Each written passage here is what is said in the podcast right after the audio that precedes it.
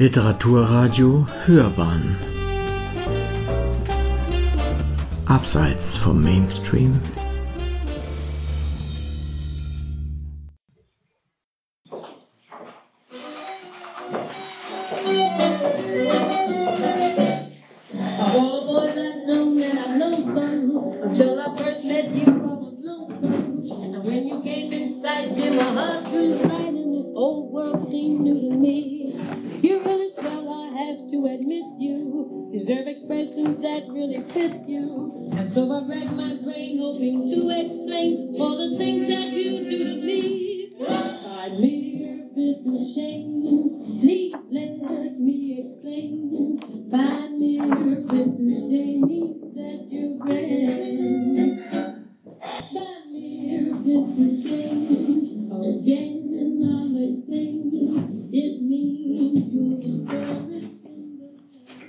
Ein Gespräch in der Wartehalle. Der Clown. Ein Spiel mit nichts ist wie ein Spiel mit allem. So steht es hier auf dem Karton. Es war sein ausdrücklicher Wunsch, ihn, wenn er nicht mehr lebt, dem berühmten Clowntheater in Odessa zu vermachen. Dort ist er 1905 geboren worden. Das ist schon etwas her und ich habe, wie man sieht, lange gebraucht, seinen Wunsch zu erfüllen. Warum ich das nicht schon längst gemacht habe, ist eine andere Geschichte. Mein Vater war oft unterwegs, was bei Vätern ja nicht selten der Fall ist. Es ging mir da wie vielen anderen Kindern. Ich musste mich damit abfinden. Aber immerhin hat mein Vater zahlreiche Erinnerungen hinterlassen, Geschichten und Erzählungen. Und er hat viele seiner Gedanken in ein kleines Büchlein geschrieben, das ich dabei habe und das mir helfen soll, sein Leben und seinen Beruf besser zu verstehen.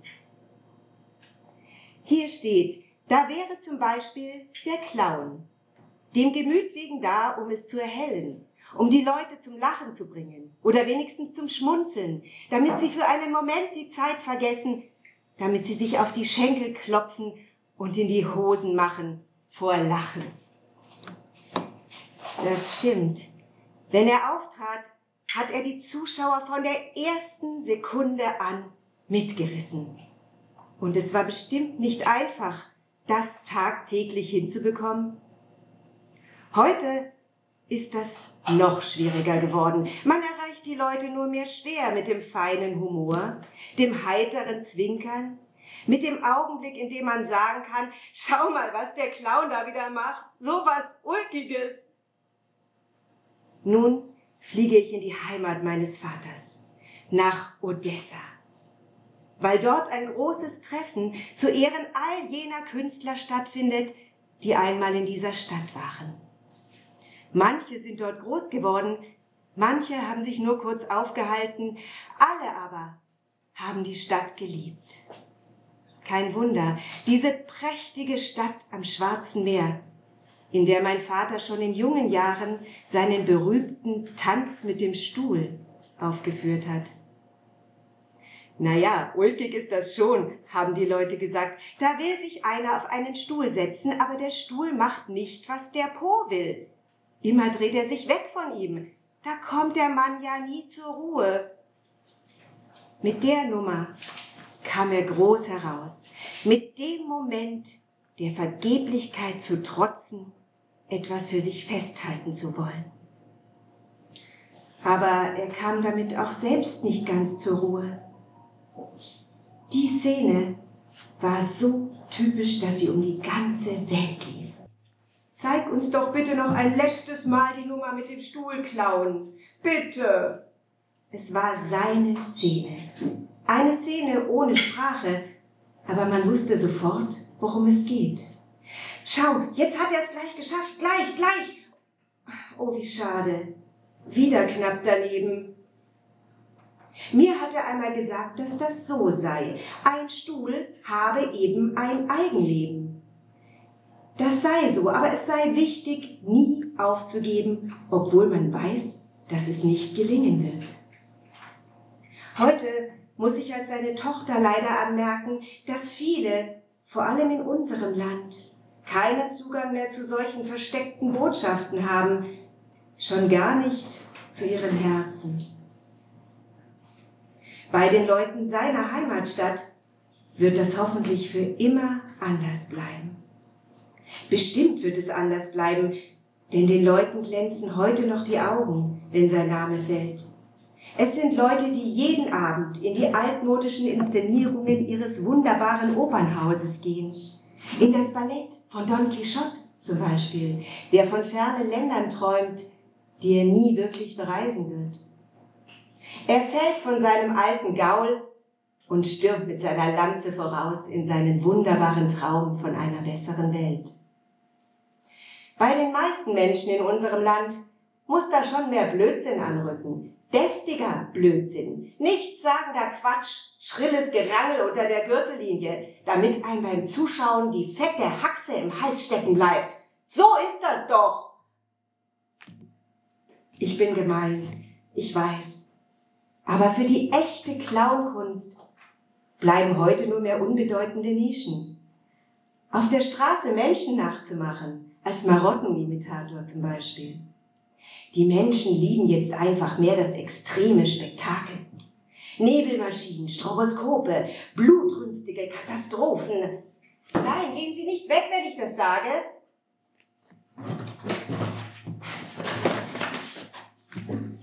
Hier habe ich ein Foto von ihm. Kennen Sie ihn? Nein? Schade.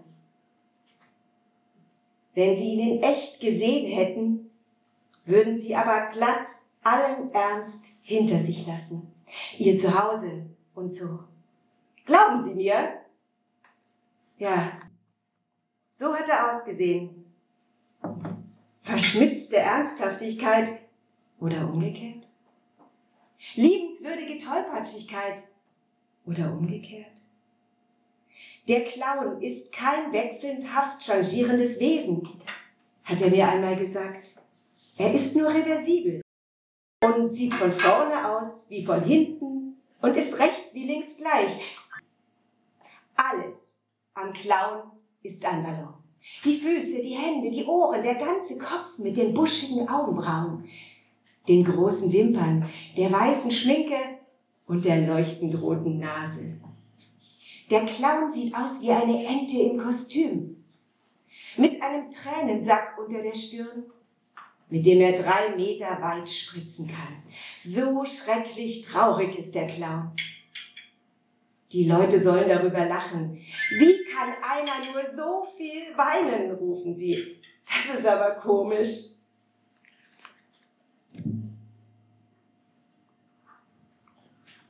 Jetzt aber fahre ich zu einem rauschenden Fest in seine Stadt, die er über alles geliebt hat. Schauen Sie, hier wohne ich, im Hotel Lodonskaya an der Promenade. Es wird eine Art Veteranentreffen geben, zumindest in meiner Vorstellung. Alle Künstler seiner Branche werden da sein und die Primorski-Allee entlang gehen. Und von den Balkonen werden die Leute ihnen freudig zuwinken und Blumen werfen, wie sie das bei solchen Ereignissen immer tun. Und ganz besonders heute. Eine feine Adresse, das Londonskaya, nicht wahr? Aber der Nostalgie und melancholischen Träumerei durchaus angemessen.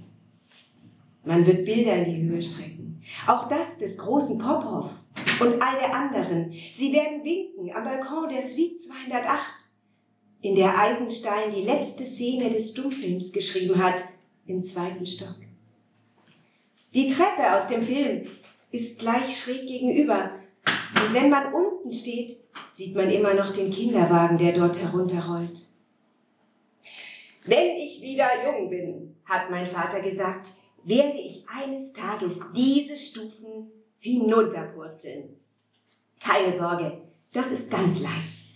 Wie ein buntes Kissen voller Daunen werde ich hinunterkullern.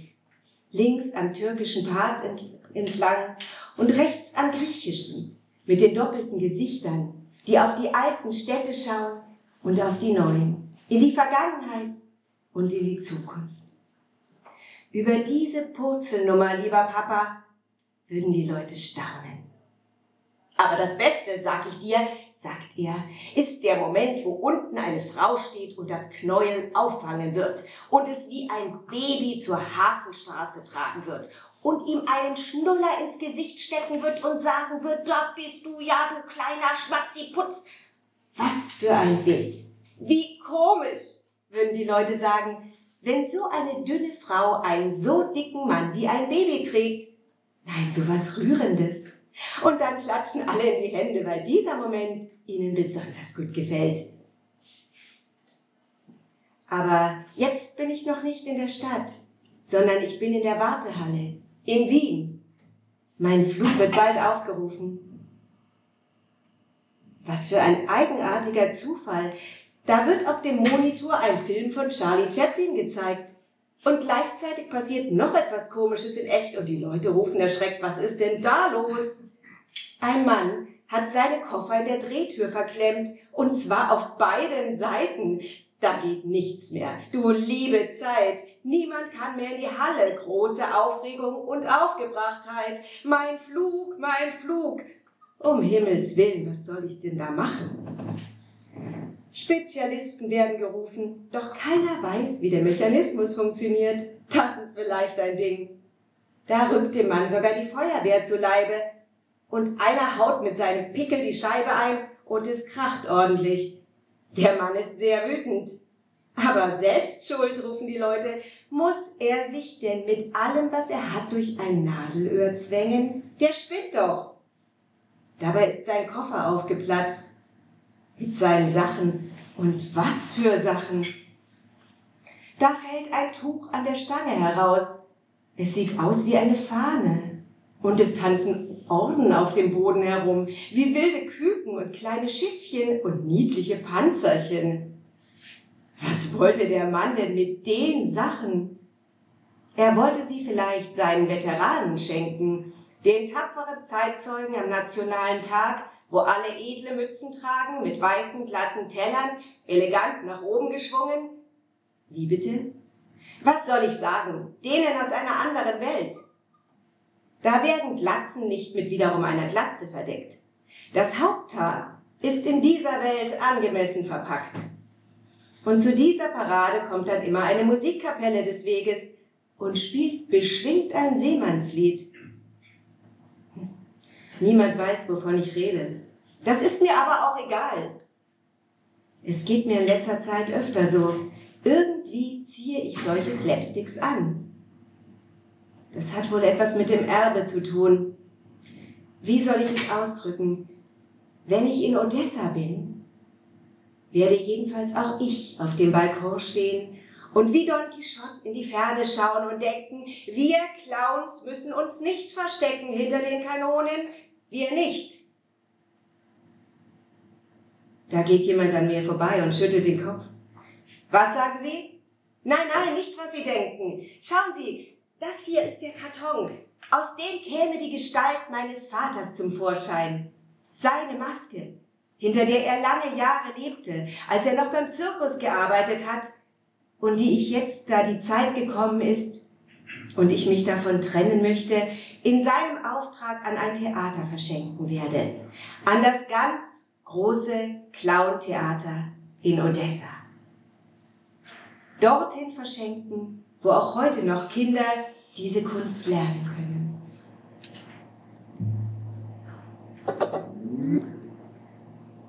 Der Mann bleibt für einen Moment stehen, als wollte er mir etwas sagen. Sehen Sie, da sind auch Sie neugierig und wollen wissen, was in dem Karton ist. Ich verrate es Ihnen. Hände, die vibrieren, wenn man sie berührt, kichernde Ohren, die wackeln können und eine blinkende Perücke, oi, oi, oi, oi, bei der die Haare zu Berge stehen und zu hohlen Halmen werden können, aus denen Zuckerwatte weht. Doch der Mann geht weiter. Er hat wie alle anderen hier noch etwas vor. Oh ja, mit den Sachen könnte mein Vater hier am Gate noch einmal etwas vormachen. Das, was er im Wind auf dem Platz vor der Potemkin-Treppe hinter der Statue von Richelieu immer vorgemacht hat, um die Leute zu erheitern. Aus einem Zuckerstück wird ein Zuckernest für eine ganze Storchenfamilie. Und ein Akkordeonspieler spielt mit seiner Frau alte Seemannslieder. Und natürlich auch das Lied Bei mir bist du schön. Und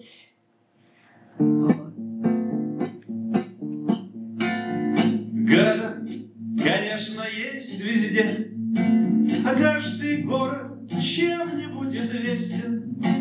А но такого не найти нигде и никогда, Ох, как моя красавица Одесса. А но такого не найти нигде и никогда. Ох. Aber so, wie er das kann, kann ich das nicht. Außerdem ist die Zeit eine andere geworden.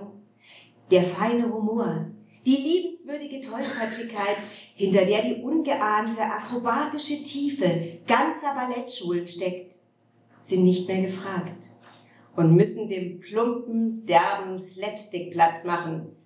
Einem Theater, das blöd genug nicht sein kann, damit es die Leute amüsiert. Und hier, sehen Sie, ich zeige dieses Bild immer wieder. Hier ist das Hotel Londonskaya. Hier haben sie alle gewohnt. Neben der Potemkinbrücke, an der Primorski-Allee, der Allee der Balkone und Theaterfassaden, dem Treffpunkt aus allen Himmelsrichtungen.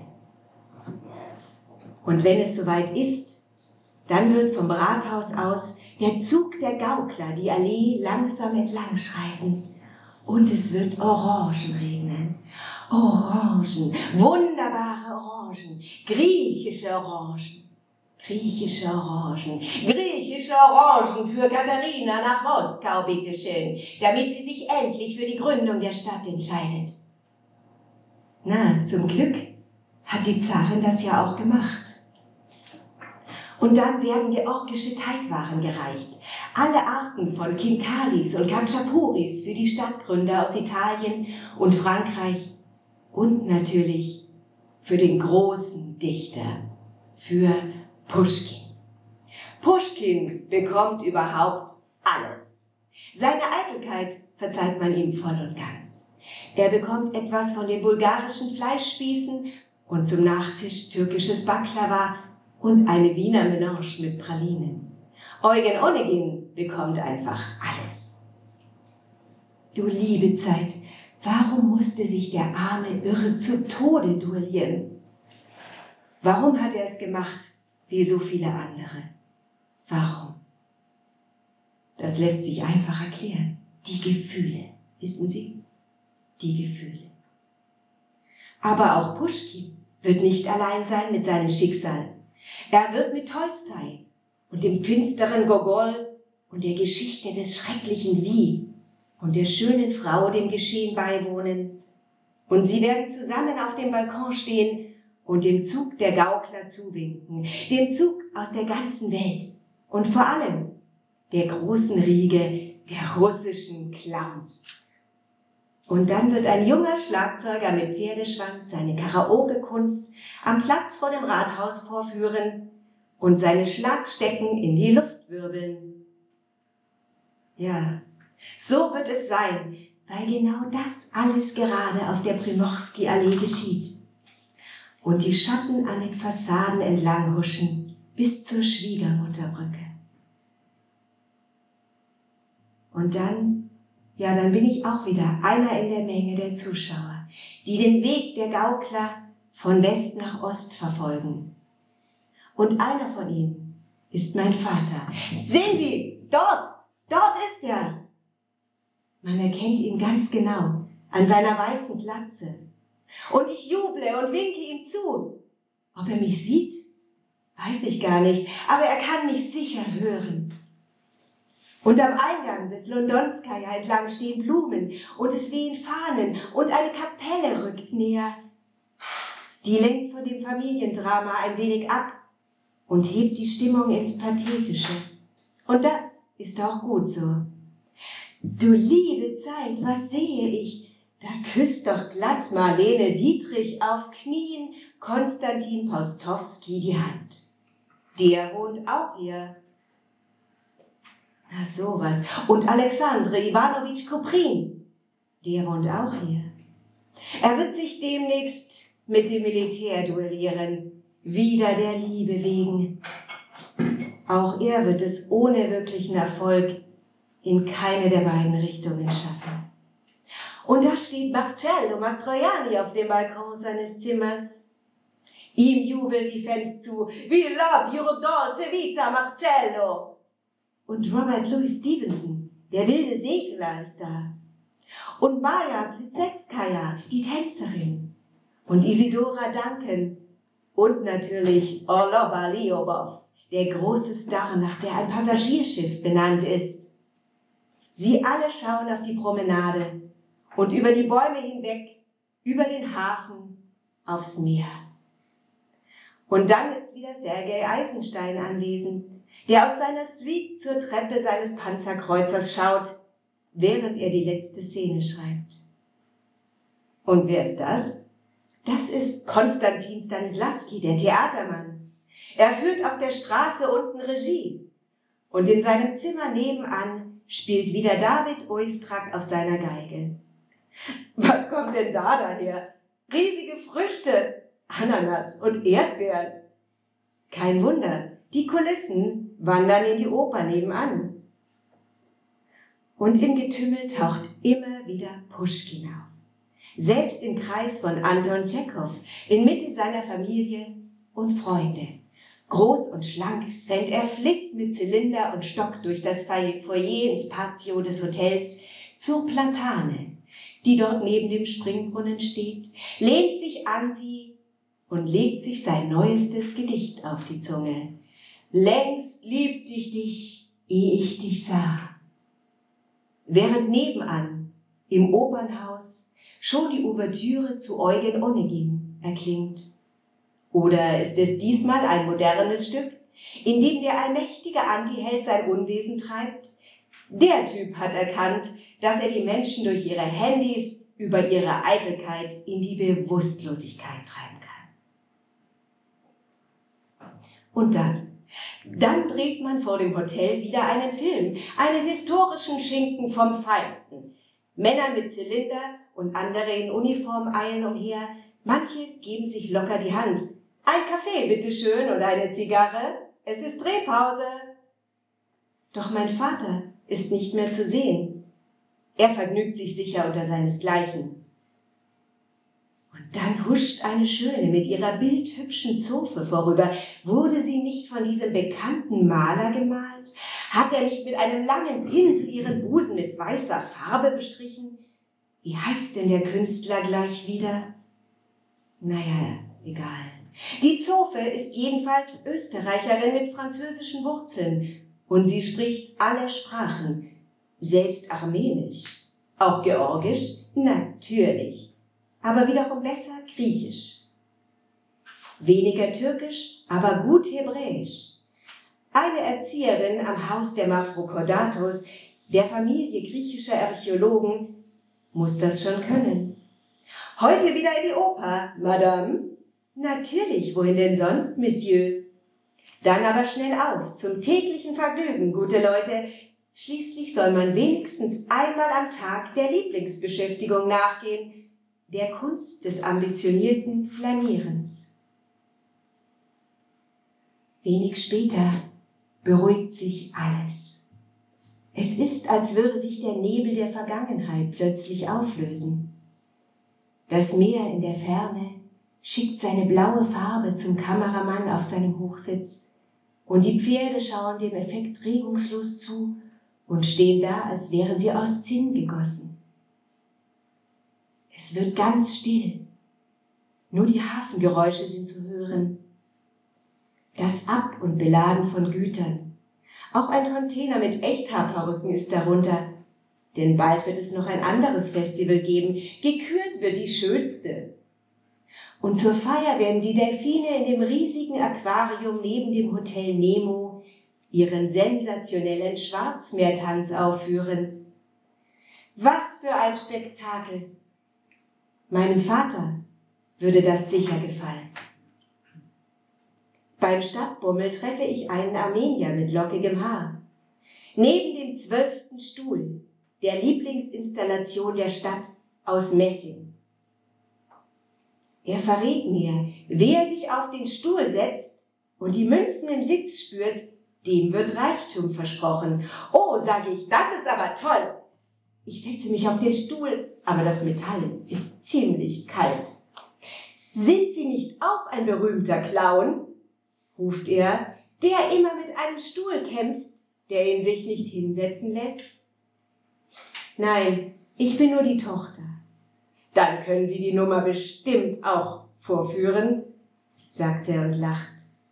Leider nein, ich habe es versucht, aber nur mein Vater war darin einmalig. Das sollte eine Tochter dann lieber lassen.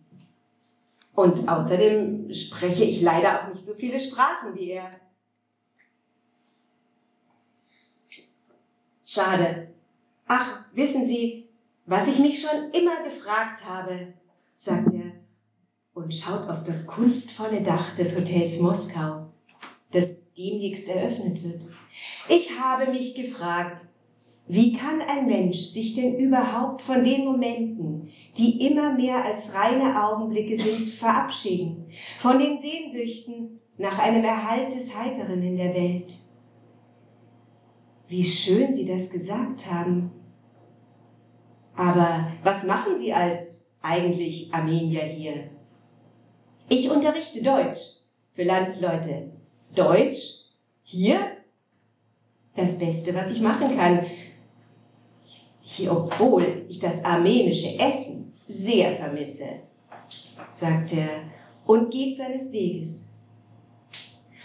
Und dann lenken mich wieder die verspielten Fassaden des Hotels ab und ich blicke auf die Türmchen und Erker, die wie aus Papier geschnitten darin haften und eben das tun, von dem der Armenier gesprochen hat. Sie halten wie Kulissen auf ganz leichte Weise den Augenblick des Ewigen fest. So etwas vermag nur diese Stadt, indem sie auf theatralische Weise das nicht beschreibbare Gefühl einer Illusion ausstrahlen kann. Die Balkone allerorts, allerorts könnten augenblicklich unter den Füßen derer, die auf ihnen stehen, wegbröckeln, aber keine Angst, sie sind nicht so baufällig, dass ich nicht auf sie treten ließe, um sich der Welt zu zeigen. Schließlich stützen kraftvolle Figuren an den Eingängen die Mauern. Naja, was soll ich sagen? Jetzt mache ich mich erst auf den Weg zu eben jener großen Feier.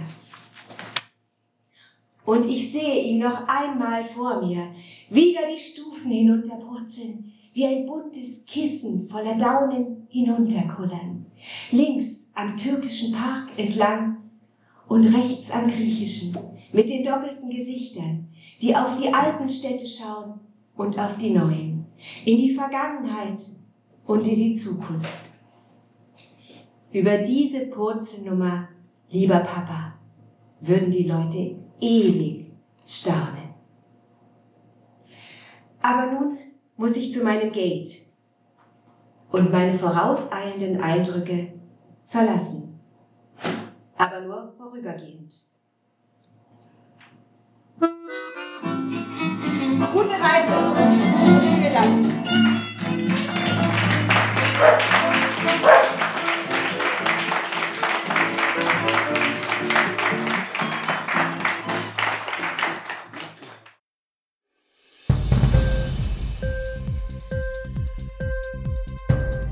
Die Sendung gefallen? Literatur pur, ja, das sind wir. Natürlich auch als Podcast. Hier kannst du unsere Podcasts hören. Anchor, Spotify, Apple Podcast, iTunes, Google Podcasts, radio.de und viele andere mehr.